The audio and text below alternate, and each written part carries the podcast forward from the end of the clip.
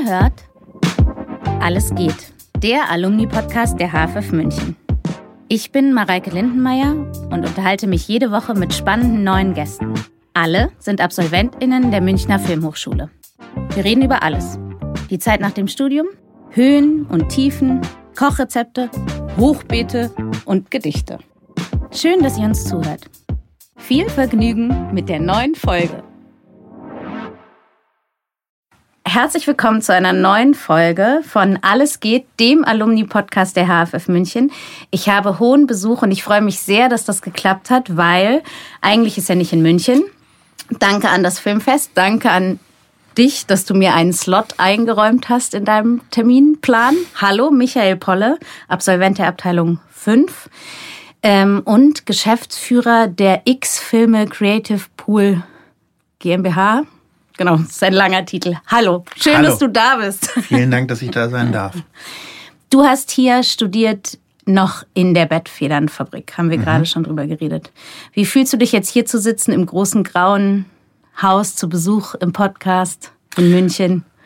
Naja, also ich habe ja diesen, äh, diesen Neubau damals in seiner Planung irgendwie miterlebt und ähm, es ist ein völlig anderes Gefühl. Also ich, wenn ich diesen Ort betrete, den ich ab und zu auch als, als Dozent betreten durfte oder wenn beim Filmfest hier Premieren war, wie im letzten Jahr mit einer Serie, die wir für RTL gemacht haben, dann ist es immer ein sehr schönes Gefühl. Wir haben das, oder ich habe das auch häufiger dann forciert, weil hier ähm, Tatorte, die wir mit Absolventen der HFF äh, gemacht haben, haben wir dann immer versucht, dass die hier auch eine Premiere hatten. Und von daher ist da immer noch irgend so eine emotionale Verbundenheit mit der Institu äh, Institution, ohne dass sie an diesen Ort, glaube ich, äh, äh, gebunden ist. Aber ich mag das einfach immer sehr, hier zu sein, ähm, mit den Leuten in Kontakt zu sein, mit der jungen Generation in Kontakt zu sein, zu hören, was die so bewegt und so weiter. Und deswegen eben auch, wenn wir mit eigenen Projekten herkamen, äh, mit denen dann darüber zu reden, wie die das so sehen, weil das hält einen auch frisch und jung. So alt bist du doch gar nicht. Naja, Du bist aber, genauso äh, alt wie ich, sag das, jetzt nichts. das, das stimmt. Aber ähm, man merkt ja schon, also da ist eine neue Generation, die ist mit Handys aufgewachsen, die ist mit einer ganz anderen Bildsprache aufgewachsen, vor allen Dingen mit einer ganz anderen Geschwindigkeit von Erzählung. Mhm. Und insofern ähm, ist es spannend, mit denen immer wieder in Kontakt zu sein. Ähm, das stimmt, da muss man auch so ehrlich sein, dass wir so alt sind. Aber ich finde, man muss auch sagen, für mich bist du, hast du eine Bilderbuchkarriere eigentlich, zumindest wenn man sie liest. Bestimmt ähm, gab es auch Tage, an denen du gedacht hast, oh, ich werde was anderes. Einige. Aber wenn man es liest, dann war so Studium an der HFF München, Bavaria, Hoffmann, Hoffmann und Voges und jetzt so Berlin X-Filme. Was möchte man eigentlich mehr machen als internationale Koproduktionen und Babylon Berlin, oder? Also es klingt auf jeden Fall, als hättest du einen guten Job und würdest gerne arbeiten und gut arbeiten. Ähm, mich interessiert, wie kommt man auf die Idee, Produzent zu werden? Ich finde, wenn man nicht vom Film kommt oder aus einem Filmhaushalt, was hat man für eine Vorstellung, dass du da losgegangen bist? Also mein Weg war war auf eine Art, also Bilderbuch ist, ist immer schwierig, aber ich komme aus einem sehr kleinen Ort aus Südniedersachsen, der heißt Nordheim. Und ich habe mit sechs Jahren meine Eltern wirklich in den, in den Wahnsinn getrieben, weil ich ständig, äh, sie hatten den Fehler gemacht, uns einen VHS-Rekorder zu schenken und ich habe ständig Filme geguckt. Also so. Und mit 16, 17 ähm, wurde das Kino in Nordheim ähm, renoviert und es kam ein neuer Besitzer und ich brauchte dringend einen Job. Und ich bin vorher schon jede Woche da ins Kino gegangen. Mit einem Freund haben wir uns irgendwie Popcorn zu Hause gemacht, haben das da reingeschmuggelt, weil es gab's da nicht. Und dann haben wir uns Filme angeguckt. Und dann dachte ich, okay, dann kann ich ja die Kohle sparen und kriege auch noch Geld dafür, also bewerbe ich mich mal. Und darüber habe ich einen Zugang zu Film als Beruf bekommen und nicht als Freizeitbeschäftigung. Und ähm, der damalige Kinobesitzer hat parallel bei der Cinemax AG gearbeitet. Und dann habe ich gedacht, ich, ich wollte irgendetwas in diesem Bereich machen. Ich wusste aber noch nicht genau was. Und bin dann ähm, zu einem Praktikum zu Flebbe ga- damals gegangen, also Cinemax AG. Das war wahnsinnig toll und ich habe mich super gut mit den Leuten verstanden und war irgendwie alle zwei Tage in Hamburg in Kinos, weil die haben ja da relativ viele Kinos und ich kannte keinen Menschen dort, also und habe da aber gemerkt, okay, ähm, ich möchte das machen, was da auf der Leinwand läuft und nicht die Menschen betreuen, die diese Filme gucken. Und dann habe ich mich wahnsinnig damit beschäftigt, was man machen kann. Und mhm. ich kriegte dann ähm, zu Weihnachten, habe ich mir damals gewünscht, ähm, das Buch Der Produzent von Klaus Keil und Diana Ilje. Und ich habe das Diana auch irgendwann mal erzählt und habe dann dieses Buch gelesen und habe gedacht, wow, das ist mein Job, das muss ich machen. Und dann gab es noch so Plan B-Überlegungen, ähm, weil wenn du aus einem Kaffee in Südniedersachsen kommst, der Gedanke zum Film zu gehen so ein bisschen interessant. Ähm, und habe dann aber über Praktika, die ich in der Werbung gemacht habe und dann da auch relativ schnell einen Job gekriegt bei einer Agentur, Hai und Partner hieß die damals. Und es war in der Boomzeit der, äh, der Werbung. Das heißt, ich war Praktikant und wurde schnell Junior Producer, wurde Producer und das alles binnen eines Jahres. Und so ist es entstanden. Und mit, mit dem Reel, was ich damals äh, gemacht habe, habe ich mich an zwei Schulen beworben und bin dann an der HFF und auch an der anderen genommen worden. Aber ich bin in München geblieben, weil ich wusste, dass ich hier dann in dem Job auch noch ein bisschen Geld verdienen kann. Du hast in München schon gearbeitet da? Mhm. In Unterhaching. Und bist, ah ja, okay. Und bist aber dann auch sofort beim ersten Mal genommen worden? Genau. Und hast dann ja aber auch, also ich meine, hast doch direkt nach dem Studium hier bei der Bavaria angefangen, oder? Ziemlich. Ja, wobei ich habe im letzten Jahr schon angefangen zu arbeiten. Ja. Also das auch, also die HFF spielt einfach in diesem ganzen Konstrukt, was sich immer so wahnsinnig linear liest, was in der Realität so. Hm? Aber ähm, ich habe während des letzten Jahres äh, einen Job bekommen ähm, bei einer Firma Tandem, hieß die damals, mhm. als Postkoordinator. Äh, und das wiederum hatte auch sehr viel mit der HFF zu tun, weil wir einen Abschlussfilm produziert haben, der damals eines der ersten Projekte in einem kompletten HD-Workflow war. Und das war dann quasi neben dem Studium, also neben dem Diplomarbeitsschreiben, so das letzte halbe, dreiviertel Jahr. Und diesen Abschlussfilm hatte auch ein Produzent der Bavaria schon gesehen. Und deswegen, als ich mich dann da beworben habe, hat er sofort gesagt, den Film habe ich gesehen, den fand ich super, ähm, ladet den mal ein. Und so ist das, ist das alles sehr miteinander verwoben. Also das, äh, und hat auch immer sehr viel mit, ähm, mit anderen Menschen zu tun, die einem dabei geholfen haben. Also diesen Postjob habe ich damals gekriegt, weil Manfred Heid, damals Professor der Abteilung 5, einen Anruf gekriegt hat, ob er nicht irgendjemanden hat, der sich in diesem Bereich auskennt. Und da ich halt durch die Werbung schon viele Postjobs quasi gemacht hatte, ist es halt immer ein Aufeinander aufbauen. Aber ich finde, weil du jetzt so gesagt hast, linear und das ist so ein bisschen abfällig, ich finde, dass da überhaupt nichts dagegen spricht, sondern genau wie du sagst, dass Dinge sich so fügen und ergeben und halt so aufeinander aufbauen. Und dass es immer diese Momente geben muss, wo jemand sagt, ah komm, geh mal da lang, ist ja total klar irgendwie. Oder ist ja auch das, was das Geschenk ist, oder? Dass man, es spricht ja auch für dich als guten Produzenten, ja, dass man dich weitergegeben hat, weil nur weitergegeben oder genommen, empfohlen hat, so. Weil wenn man nicht gut arbeitet, hilft es ja alles auch nichts. So, das, also ich finde, ich weiß, was du meinst, weil natürlich ist es dann immer irrsinnig interessant, wenn man plötzlich in der Hälfte seines Lebens wurde man, weiß ich nicht. Nein, aber ich bin, glaube ich, auch so ein, ähm, ich bin so ein Typ, der, der, der immer so in, in Schritten auch denkt und ähm, das war auch während des Studiums halt so. Ich habe immer versucht, und da, da, war die HFF einfach wirklich ein Geschenk, ähm, weil man hier ganz viel mitnehmen konnte, wenn man sich äh, wirklich für die Sachen interessiert hat und wenn man, wenn man Freude daran hatte, auch Leute kennenzulernen und so weiter. Und insofern, ähm, ich glaube, das ist auch ein wichtiger Punkt, warum ich auch bis heute gerne an diese Schule zurückkehre, weil ich ähm, dem der Institution einfach auch große, äh, eine große Dankbarkeit entgegenbringe. Das ist ziemlich schön. Ich frage mich so ein bisschen, weil für mich war Babylon Berlin wirklich, ich habe das natürlich geguckt. Ähm, ich bin nicht auf dem allerneuesten Stand, muss ich gestehen, aber und ich habe, was ich selten, weil ich einfach selten dazu komme, auch ein Making-of geguckt. Und wenn man das schaut, dann denkt man ja schon so als, um, wenn ich jetzt als reiner Laie schauen würde, ja, oder als Fan von Filmen, dann denkt man schon, wenn ich das mache, dann mhm. bin ich doch am Ende der Fahnenstange wirklich angekommen. Hast du noch, ja, also das sieht aus nach, da kann jemand so sehr seine, oder jemand, da kann ein Team so sehr ein so großes Projekt in so einer Detailgetreue, so einer Perfektion und so viel Aufwand in einer solchen überwältigenden, also mich hat es überwältigt, das zu sehen, ja, und mich hat das begeistert so. Mhm.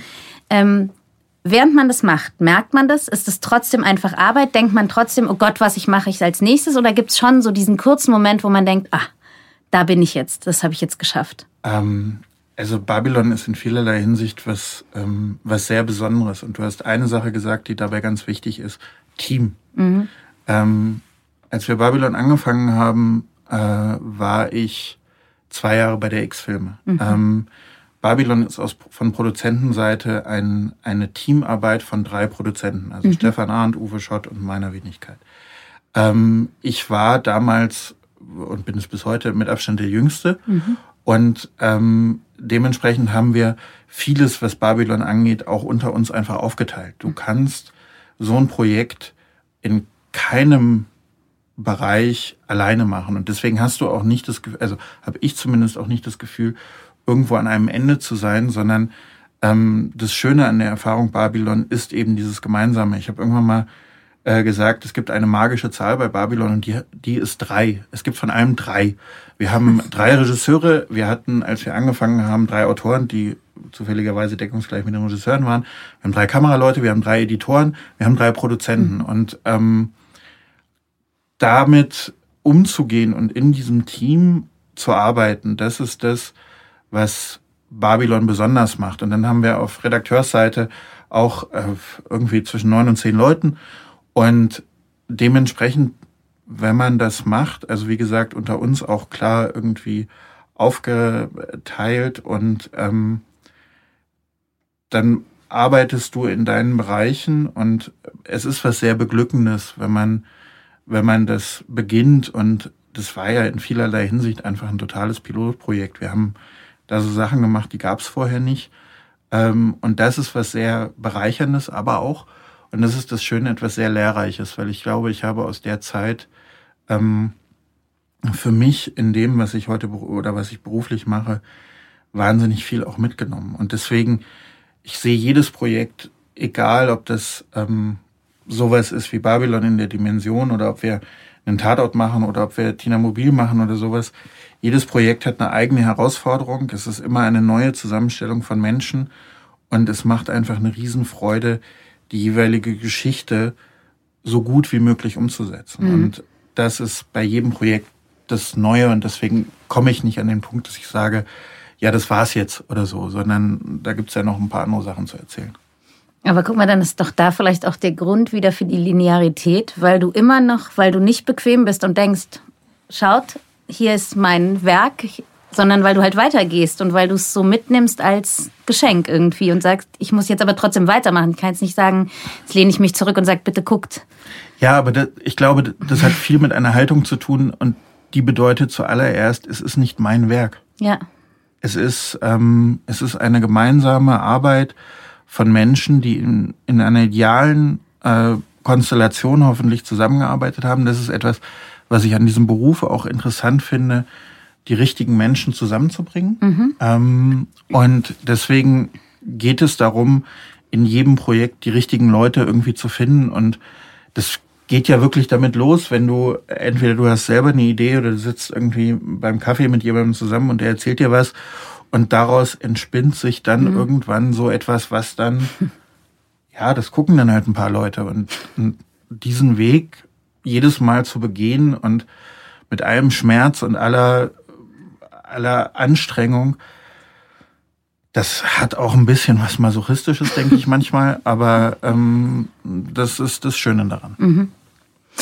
Du hast in so einem Interview mit Thorsten Zages in der dwdl.de, wie das heißt, dieses Internet, genau, Internetmedienmagazin, da hast du genau darüber gesprochen, so diese Teams zusammenzustellen und wie gut es ist, mit bewährten Partnern zusammenzuarbeiten, mhm. aber wie wichtig auch neue Kreativität mhm. da reinzubringen, das stelle ich mir so schwierig vor eigentlich. Das finde ich so eine große philosophische Frage, ne? weil dieses altbewährte Team und dann wen holt man neu rein, wer ist dann ersetzt und so, das ist ja keine einfache Entscheidung, oder? Weil man ja auch, weißt du, naja, was ich meine? Ja, ja, aber es kommt, es kommt, glaube ich, darauf an, ähm, wenn du, wenn man bei zum Beispiel einem seriellen Format darüber nachdenkt, wenn das dann in neue Staffeln geht, mhm. ähm, da Dinge irgendwie zu verändern.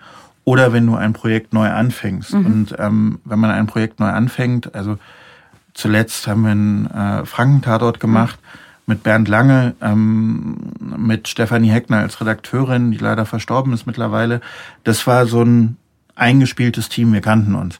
Und die Frage war halt, wer passt als Regisseur neu dazu, weil klar war, dass die Leute, mit denen wir bisher gearbeitet hatten, ähm, dass das irgendwie, dass wir da in eine andere Richtung gehen wollten.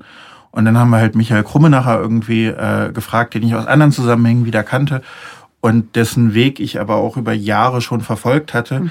Äh, gleichzeitig war, hatte Stefanie das Gleiche gemacht und das ist immer so lustig, wenn dann so Dinge zusammenkommen und mhm. dann sagt einer einen Namen und sagt, ja klar.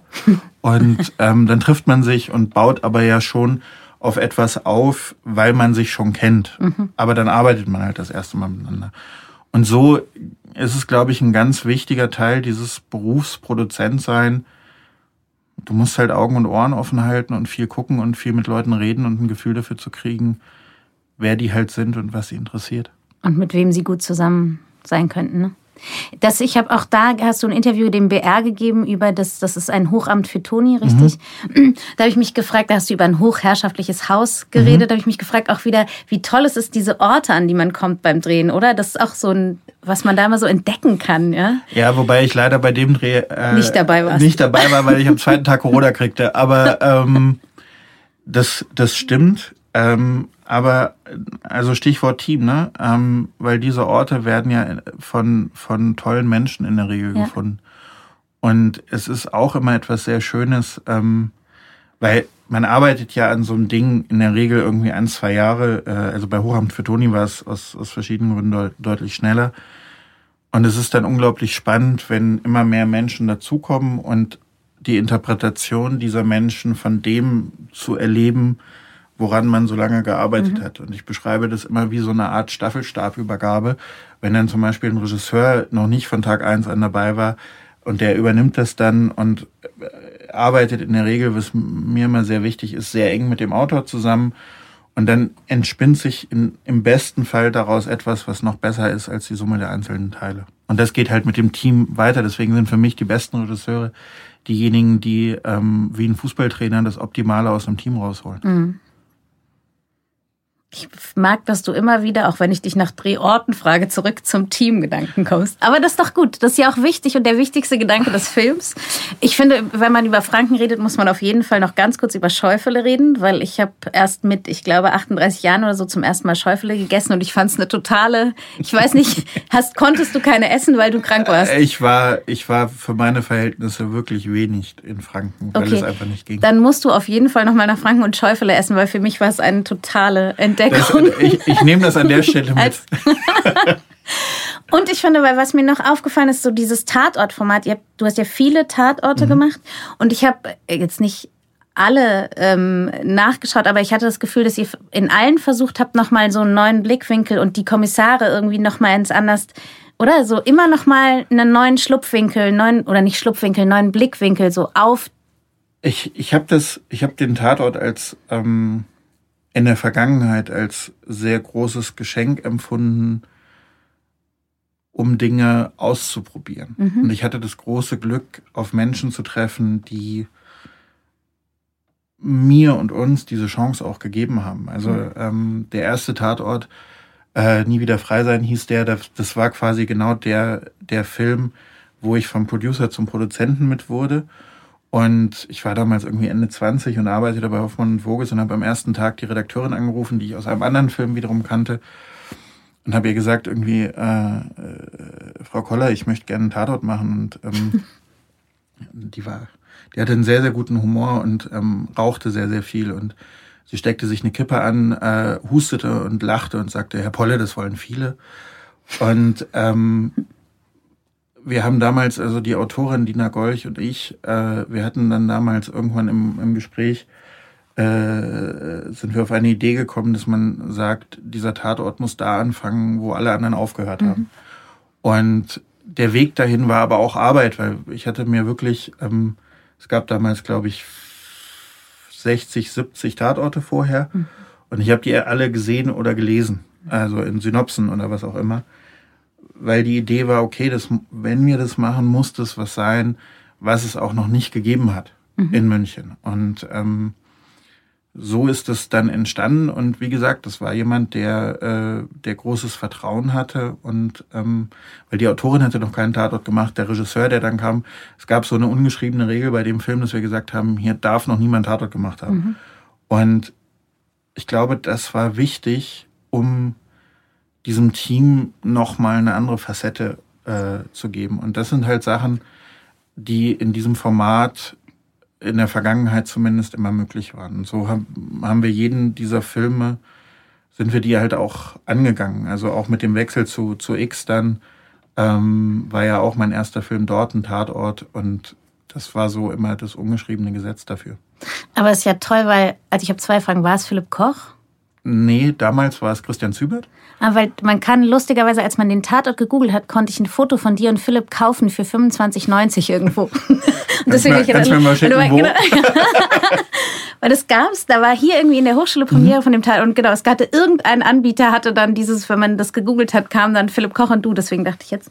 Ähm, und dass man ja Tatort ist ja jetzt nicht das Format, wo man denkt, ah cool, da rufe ich jetzt mal an und sage, ich will es ganz anders machen. Sondern es ist ja eher, man denkt, ich rufe da an und da sagt, darf ich es überhaupt machen? Deswegen finde ich toll, dass du es gemacht hast und es funktioniert hat. Das spricht ja für alle, für beide Seiten naja, irgendwie. Das, wie gesagt, so. in dem konkreten Fall spricht es für eine, für eine Redakteurin, die ja. ähm, sehr angstbefreit war. Ja. Arbeitest du manchmal nicht? Äh, ich lerne es mit der Zeit.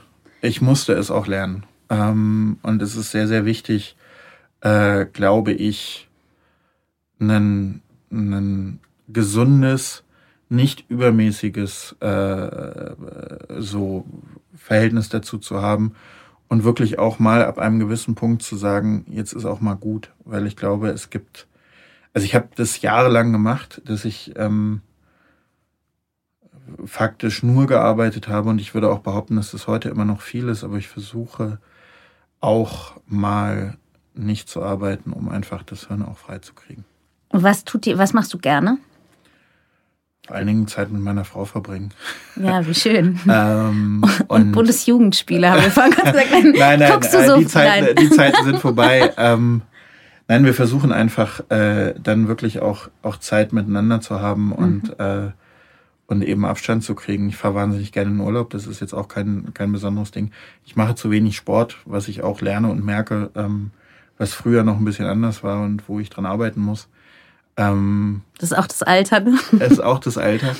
Und interessanterweise gucke ich immer noch gerne Filme und ich merke, wenn sie mich wirklich berühren, dadurch, dass ich nicht arbeite. Mhm. Wenn ich aufhöre, ähm, über Schnitt, Schauspieler, Kamera und so weiter nachzudenken, dann weiß ich, das war ein guter Film. Und gibt es das Kino noch in, wie hieß der Ort? Ich habe den Namen von. Nordheim. Ja, das gibt es noch. Das hat immer noch der gleiche Besitzer und ähm, jedes Mal, wenn ich da bin, muss ich auch vorbeigehen und gucken, wie es ihnen so geht. Ähm, und das ist sehr schön, weil ich glaube, ähm, bis heute ist das auch in diesem Ort äh, ein, ein ganz wichtiger kultureller, ähm, eine ganz wichtige kulturelle Begegnungsstätte. Und äh, man kann gar nicht überschätzen, wie wichtig Kinos sind. Total. Und umso wichtiger finde ich, ähm, und das ist ja auch was, was, was uns bei der X irgendwie bis heute sehr, sehr wichtig ist, dass wir halt immer noch ein Haus sind, was versucht, auch besondere und, und spezielle Kinofilme zu machen, ähm, um, um diesen Ort auch am Leben zu halten. Müsstet ihr nicht mal eine Premiere dann machen da in dem kleinen Kino? das wäre eigentlich schön, oder? Du, Irgendwann. Du, du wirst lachen. Ich bin noch sehr lose mit dem Besitzer in Kontakt und wir haben da schon ein paar Mal drüber nachgedacht. Das hat sich äh, noch nicht ergeben. Und wahrscheinlich, wenn ich irgendwann, weil ich habe ja selber als Produzent noch keinen Kinofilm gemacht, wahrscheinlich, wenn ich irgendwann mal einen Kinofilm mache, und fällst, äh, selbst wenn den keiner sehen will, dann miete ich wahrscheinlich das Kino für 350 Euro, nur dass mit er da läuft. Ich, also dann komme ich auf jeden Fall. wenn du das machst, komme ich. Das finde ich interessant, dass du jetzt sagst, du als Produzent noch keinen Kinofilm gemacht, weil auch in demselben Interview mit ähm, Thorsten Zages war das, glaube ich, dass der immer so versucht hat, dich so festzunageln, gefühlt auf dieses, sie sollten das Haus X auf dem Fernsehmarkt verbreitern und so. Und man hatte auch in deinen Antworten so das Gefühl, dass du eigentlich immer wieder sagst, was sich jetzt auch in diesem Gespräch so bestätigt hat, Warum? Ich schaue mir die Geschichte an und dann überlege ich, was bist du für eine Geschichte, ja? Und bist du, da gab es die ganzen Streamer und so noch gar nicht, ne?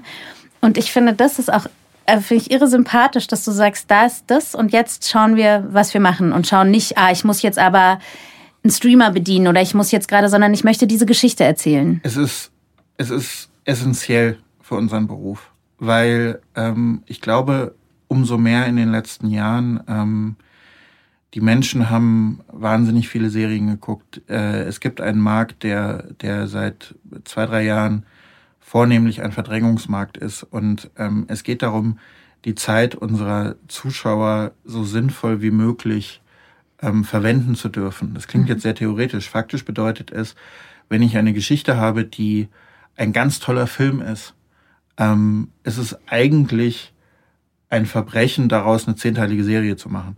Weil ähm, wir wollen doch auch nicht zehn Stunden unserer Zeit damit verbringen, ähm, für etwas, was wir in zwei Stunden hätten machen können. Mhm. Und ich finde diese Frage, was ist die Form einer Erzählung, auch unfassbar interessant. Also, ähm, weil es, es bedeutet für alle, die daran beteiligt sind, es ist der erste Punkt, wo man sich selber konzentrieren und fokussieren muss und sich selber auch die Frage stellen muss, ähm, warum erzähle ich das? Mhm. Und ich finde es gerade jetzt beim Filmfest ähm, äh, total interessant. Der Eröffnungsfilm war zum Beispiel eine Geschichte, da merkte man einen so unglaublichen Erzählwillen, weil es die Familiengeschichte der, der Regisseurin war. Ähm, und das ist immer etwas, was, was auch große Freude macht, wenn man mit, mit kreativen Menschen zusammensitzt, wirklich herauszufinden, warum willst du eigentlich diese Geschichte erzählen und was müssen wir eigentlich tun, damit diese Geschichte optimal erzählt werden kann. Und also, um ein Beispiel zu nennen, ähm, Tina Mobil, Laila Stieler als Autorin, kam ursprünglich, hatte bis dahin nur 90er geschrieben äh, und kam mit dieser Idee und ähm, die war einfach auch inspiriert von, von wahren Geschichten so ein bisschen. Und da war sonnenklar, Tina muss als Serie erzählt werden. Da gibt's auch gar kein Vertun dran. Und das ist so interessant, ähm, in den Gesprächen das auch herauszuarbeiten. Und deswegen, ja, äh, und keine Ahnung, ich werde vielleicht irgendwann mal einen Kinofilm machen, wenn ich merke, das muss jetzt ein Kinofilm sein. Ja, und alleine jetzt, weil ich möchte gerne in dieses Kino in, zu einer Premiere gehen mit dir. Okay, nächstes Ding, was ich mir aus diesem Gespräch mitnehme. Wichtig. Guck mal, und weißt du was? Das ist total toll, weil wir haben auch am Anfang über diese analoge Stoppuhr, es gibt in diesem Tonstudio eine analoge Stoppuhr, und obwohl der grüne Knopf gedrückt wurde, tut sie so, als hätten wir noch keine Minute gesprochen. Das stimmt aber nicht. Normalerweise müsste die Stoppuhr und die Eva leider schon winken, glaube ich. aber deswegen, ich habe eine wichtige Frage, die ich ganz immer stelle eigentlich, ist, wenn du nochmal hier anfangen würdest zu studieren mhm. oder beziehungsweise diejenigen, die jetzt im Oktober ja hier mhm. neu anfangen. Was würdest du ihnen raten? Was kann man in dieser Zeit ähm, das hat man mir damals auch gesagt und ich habe es ganz lange nicht geglaubt und je länger ich hier war, äh, desto mehr habe ich es äh, realisiert, dass das ein ziemlich guter Rat war. Seht es als Spielwiese, in der ihr euch ausprobieren könnt. Seht es als Ort, wo ihr im Kleinen ganz viel lernen werdet, was ihr draußen braucht. Mhm. Ähm, respektvollen Umgang. Ähm, wirklich detaillierte Auseinandersetzung auch mit den Arbeiten der Kollegen. Ähm, viel gucken, ähm, weil ich habe im Nachklapp dieses Studiums erst gemerkt, wie viel ich eigentlich noch mehr hätte gucken können, mhm. Um einfach noch mehr irgendwie vorbereitet zu sein. Dinge ausprobieren, um festzustellen, dass sie einem doch nicht so liegen. Ähm, dafür ist das hier ein Ort. Es ist auch ein Ort, der ähm, zumindest in der Produktion auch wahnsinnig viel Grundlagenwissen vermittelt hat, von dem ich bis heute in gewissen Bereichen profitiere, ohne dass ich es wirklich greifen kann, dass das von damals kommt. Ähm, und, und wirklich äh, ganz viele Leute, und das, das zeigt ja auch äh, die der Weg, den du am Anfang so linear zusammengefasst hast, der ähm, ja weniger auch mit den Firmen, sondern vielmehr auch mit den Projekten zu tun hat, wo immer auch einen, äh, eine Beziehung zur HFF mitspielt. Also Pia Striedmann kannte ich aus der Kantine in der Bettenfabrik. Mhm. Philipp kannte ich von da, am Kopierer haben wir uns kennengelernt. Und das bedeutet auch, dass man eine, eine gemeinsame Basis hat, die die Kommunikation ganz häufig vereinfacht. Also mit Pia gibt es bis heute so den, den Witz, dass wir sagen, und jetzt reden wir wieder in der HFF-Kantine. Das ist dann so der Code für, wir, könnten jetzt so dieses Spiel spielen, Regisseur und Produzent und so weiter, aber eigentlich kennen wir uns doch ganz anders und wir reden jetzt einfach mal wirklich Tacheles. Ja, und das, das ist eine Basis, ähm, die mir wahnsinnig viel wert ist. Mhm. das sollte man, glaube ich, als, als Student nutzen und ähm, wirklich so viel wie möglich auch an Seminaren äh, mitkriegen. Ich finde es immer ein bisschen schade, äh, wenn ich dann auch von Kollegen höre, die dann hier Vorlesungen geben und da sitzen vier Leute. Und ich denke mir, wenn ich die Chance hätte, mit diesem Kollegen mal einen Vormittag zu verbringen, würde ich es jetzt noch machen, mhm. weil ich was ähm, dabei mitnehmen würde. Ja, das verstehe ich. Jetzt hast du mir noch meine andere Frage mit der Verbindung zur HFF, ob du noch zu Kommilitonen und Kommilitoninnen Kontakt hast. Das Definitiv. hast du eigentlich schon beantwortet. Ja, aber, ne, aber auch nicht, also jetzt nicht nur in einem, in einem Arbeitskontext, äh, sondern ähm, auch darüber hinaus, weil das ist halt, das ist halt wirklich prägend. Ne? Mhm. Und die Leute, die, äh, die einem damals an den Sets geholfen haben, äh, weil sie mit einem befreundet waren, sind es zumindest in Teilen bis heute. Und ähm, äh, das ist auch, glaube ich, was, was sehr, sehr Schönes. Und auch in der Branche, also wenn man, ähm, wenn man Fragen hat oder wenn man irgendwie Dinge mitbekommt und dann ruft man einfach jemanden an und kann sagen, Mensch, weißt du noch damals? Und äh, dann ist äh, die, die Kommunikationsebene von vornherein eine völlig andere, als wenn man sie erstmal kennenlernen muss. Mhm. Das stimmt, da muss ich jetzt auch noch einmal sagen, da war Giesing natürlich einfacher, weil jeder immer sofort mitbekommen hat. Ne? Das ist auch interessanterweise ein wiederkehrendes Thema in diesem Podcast, dass in Giesing natürlich jeder immer, da wusste jeder, wann wer in die Cafeteria gegangen ist oder nach Hause gegangen ist oder zu spät gekommen ist.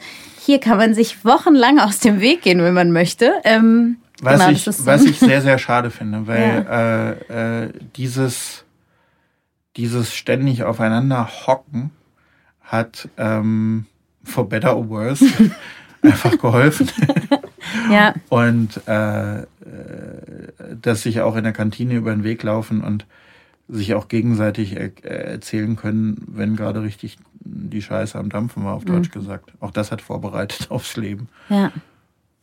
Hast du denn jetzt noch eine schöne Zeit in München vor? Hast du, kannst du noch Filme gucken? Ich gucke, ich gucke leider auch wenig. dieses Jahr zu wenig, aber äh, ich gucke ein bisschen was mhm. und habe auch schon schöne Sachen, wie gesagt, gesehen. Mhm. Und das ist auch, das ist beim Filmfest wirklich immer was Schönes, weil ich ähm, hier bin, wobei man auch sagen muss, ich bin häufiger hier. Du hattest das im Eingang gesagt, aber wir haben immer noch ein Büro hier und äh, wir haben auch eine Schwesterfirma hier und insofern ist München eigentlich immer mal wieder auf dem Weg, aber leider immer in zu kurzen äh, Slots so. Ähm, aber dementsprechend genieße ich es einfach immer sehr, hier zu sein. Aber das ist doch gut, weil dann ähm, entlasse ich dich jetzt auch wieder in den Münchner Sommer ähm, und sage noch wichtig, Schäufele, Kinopremiere, München genießen und immer wieder kommen. Äh, du, und äh, ich ich schreibe, wenn ich hier rausgehe und ein Wasser trinke, äh, schreibe ich die Bucketlist. ich danke dir sehr für deine Zeit. Vielen, Vielen Dank, Dank, dass ich hier sein durfte. Tschüss. Tschüss. Das war Alles geht für diese Woche. Ich bedanke mich sehr für die Unterstützung, natürlich bei der HFF München und beim Freundeskreis. Die Show Notes und alle Infos zu jeder Folge findest du auf der Webseite zum Podcast. Wenn dir gefällt, was wir hier machen, freue ich mich sehr über Sterne, Likes, Herzen und Weiterempfehlungen. Ansonsten lass uns gerne einen Kommentar oder Feedback da. Bis nächste Woche bei Alles geht.